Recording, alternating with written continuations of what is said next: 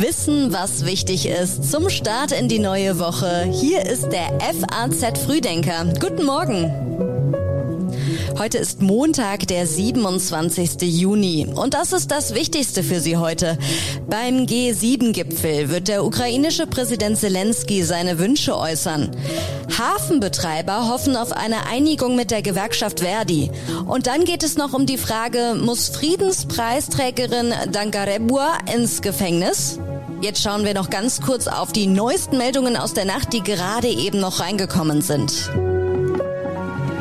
Kurz vor der Wiederaufnahme der festgefahrenen Atomgespräche hat der Iran eine neue Trägerrakete für Satelliten ins All gefeuert. Teheran besteht darauf, dass das Raumfahrtprogramm nur zivilen und verteidigungspolitischen Zwecken dient. Westliche Regierungen befürchten, dass die Systeme für Satellitenstarts Technologien enthalten, die auch in atomwaffenfähigen Raketen verwendet werden können. Der zunehmende Konsum von Cannabis führt laut einem Bericht der Vereinten Nationen zu einer zusätzlichen Belastung von Gesundheitseinrichtungen. Nach dem jüngsten Jahresbericht des UN-Büros für Drogen- und Verbrechungsbekämpfung sind in der Europäischen Union Hanfdrogen die Ursache für rund 30 Prozent der Drogentherapien. Die Texte für den FAZ Frühdenker kommen heute Morgen von Redakteurin Rebecca Buchsein. Ich bin Theresa Salentin. Schön, dass Sie mit uns in diese Woche starten. Wir schauen zuerst nach Bayern zum G7-Gipfel.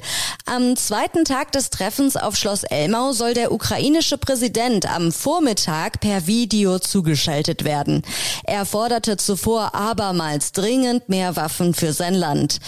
Nach dem Auftritt des ukrainischen Präsidenten Zelensky will Gastgeber Olaf Scholz mit den Staats- und Regierungschefs der G7 und den fünf Gastländern Indien, Indonesien, Südafrika, Senegal, Senegal und Argentinien in größerer Runde beraten.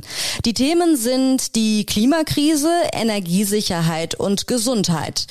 Die wichtigsten westlichen Industrieländer hatten zu Beginn ihres Treffens gestern über die weltwirtschaftliche Lage diskutiert. Bundeskanzler Olaf Scholz und der amerikanische Präsident Joe Biden betonten im bayerischen Elmau die Geschlossenheit des Westens angesichts des russischen Angriffskriegs gegen die Ukraine. Scholz sagte, alle G7-Staaten sind besorgt über die Krisen, die wir gegenwärtig zu bewältigen haben steigende Inflation, Rohstoffknappheit und Störung der Lieferketten. Das sind alles keine kleinen Herausforderungen, vor denen wir stehen. Und deshalb müssen wir auch gemeinsam Verantwortung tragen. Ich bin aber sehr, sehr, sehr zuversichtlich, dass es uns gelingen wird, von diesem Gipfel ein ganz klares Signal der Geschlossenheit und entschlossenen Handelns auszusenden. Und von Joe Biden hieß es gestern, We're seeing just how critical this is every day.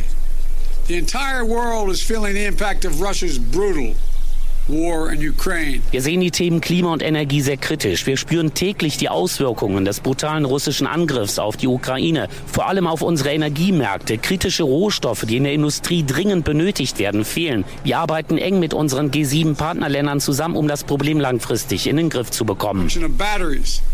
It's an investment that will deliver returns for everyone, including the American people and the people of all our nations. Am Abend kündigten die G7 ein globales Investitionsprogramm an. Nach Angaben von Scholz soll es mit einem Volumen von knapp 600 Milliarden Dollar bis 2027 Investitionen unter anderem für den Klimaschutz, im Energiesektor und im Gesundheitsbereich ermöglichen. Die Ukraine kann außerdem mit weiteren Milliardenzusagen rechnen. Kann ein Ölpreisdeckel funktionieren? Beim G7-Treffen liegt der Vorschlag der USA für eine Preisobergrenze für russisches Öl auf dem Tisch. Der Vorschlag sieht vor, Russland dazu zu zwingen, Öl in Zukunft für einen deutlich niedrigeren Preis an große Abnehmer wie Indien zu verkaufen. Dies soll funktionieren, indem der Westen Dienstleistungen wie Versicherungen für Öltransporte an die Einhaltung des Preisdeckels knüpft. Das Ziel, Moskau soll nicht länger von Preisanstiegen auf dem Energiemarkt profitieren. Außerdem sollen Preissprünge beim Öl verhindert werden. Kurz vor Gipfelbeginn verkündete Biden zudem auf Twitter, dass die G7-Staaten ein Importverbot für Gold aus Russland erlassen wollen. Ein US-Regierungsmitarbeiter sagte, Gold sei für Russland nach Energie das zweitwichtigste Exportgut. Deutschland signalisierte Offenheit für den Vorschlag des Preisdeckels. Veronika Grimm, Mitglied des Sachverständigenrats der Bundesregierung, äußerte sich aber skeptisch zu dem US-Vorschlag. Ein Ölpreisdeckel funktioniere nur, wenn alle großen Abnehmer mitmachten. Das sei höchst unwahrscheinlich, um nicht zu sagen unmöglich, sagte sie der FAZ. Wie viele Menschen haben der Kirche den Rücken gekehrt? Die katholische Deutsche Bischofskonferenz wird die deutschlandweite Zahl der Kirchenaustritte für 2021 veröffentlichen und nach Angaben der deutschen Presseagentur wird für heute mit der Veröffentlichung der Zahlen gerechnet.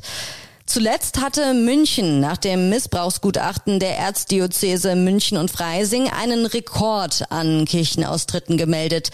Zwischen dem 1. Januar und dem 22. Juni in diesem Jahr traten demnach in München etwa 14.000 Menschen aus der Kirche aus.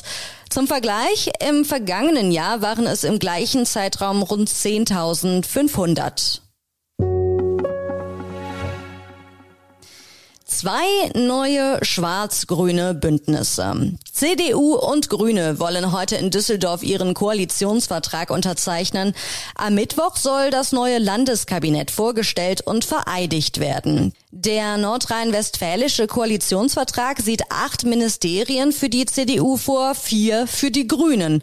Letztere haben ihre Kabinettsmitglieder bereits bekannt gegeben. Spitzenkandidatin Mona Neubauer wird sozusagen Superministerin für Wirtschaft, Industrie, Klima und Energie sowie stellvertretende Ministerpräsidentin. Die bisherige Fraktionschefin Josephine Paul wird Ministerin für Kinder, Jugend und Familie, Gleichstellung, Integration und Flucht. Der bisherige Bundestagsabgeordnete und Staatssekretär von Bundeswirtschaftsminister Robert Habeck, Oliver Krischer, wird Umwelt- und Verkehrsminister. Als Justizminister ist Benjamin Limbach vorgesehen. Der Koalitionsvertrag sieht unter anderem einen raschen Ausbau der Windenergie vor. Der Wiederwahl von CDU-Ministerpräsident Hendrik Wüst steht morgen praktisch nichts mehr im Weg. Die Zahl der schwarz-grünen Bündnisse in Deutschland wird damit wachsen. Auch in Schleswig-Holstein sollen heute Parteitage über den ausgehandelten Koalitionsvertrag abstimmen. In Hessen und Baden-Württemberg regieren CDU und Grüne schon seit Jahren zusammen. Gibt es eine Einigung nach dem Hafenstreik? Auf den Meeren gibt es Stau, die Abfertigung in den Häfen stockt und die Hafenmitarbeiter an Deutschlands großen Nordseehäfen sind unzufrieden. Kommt heute vielleicht Bewegung in den Streit? Im Kern streiten die Gewerkschaft Verdi und der Zentralverband deutscher Seehafenbetriebe aktuell über einen Inflationsausgleich. Bei den klassischen Lohnverhandlungen liegen beide Parteien nicht mehr so weit auseinander. Für heute Vormittag sind neue Gespräche in Berlin über das weitere Vorgehen geplant.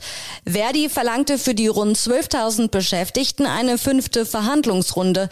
Der Zentralverband deutscher Seehafenbetriebe wollte wollte dagegen ein Vermittlungsverfahren und nannte sein Angebot zuletzt final. Am Donnerstag hatten Hafenmitarbeiter 24 Stunden lang die Abfertigung von Container- und Frachtschiffen in Deutschlands großen Nordseehäfen weitgehend lahmgelegt. Es war der zweite Warnstreik innerhalb von drei Wochen. Muss Friedenspreisträgerin Dangarebua ins Gefängnis? Während verkündet wird, wer den Friedenspreis des deutschen Buchhandels bekommt, erwartet die Preisträgerin des vergangenen Jahres eine wichtige Gerichtsentscheidung. Tsitsi Dangarebua drohen in ihrer Heimat Simbabwe mehrere Jahre Haft.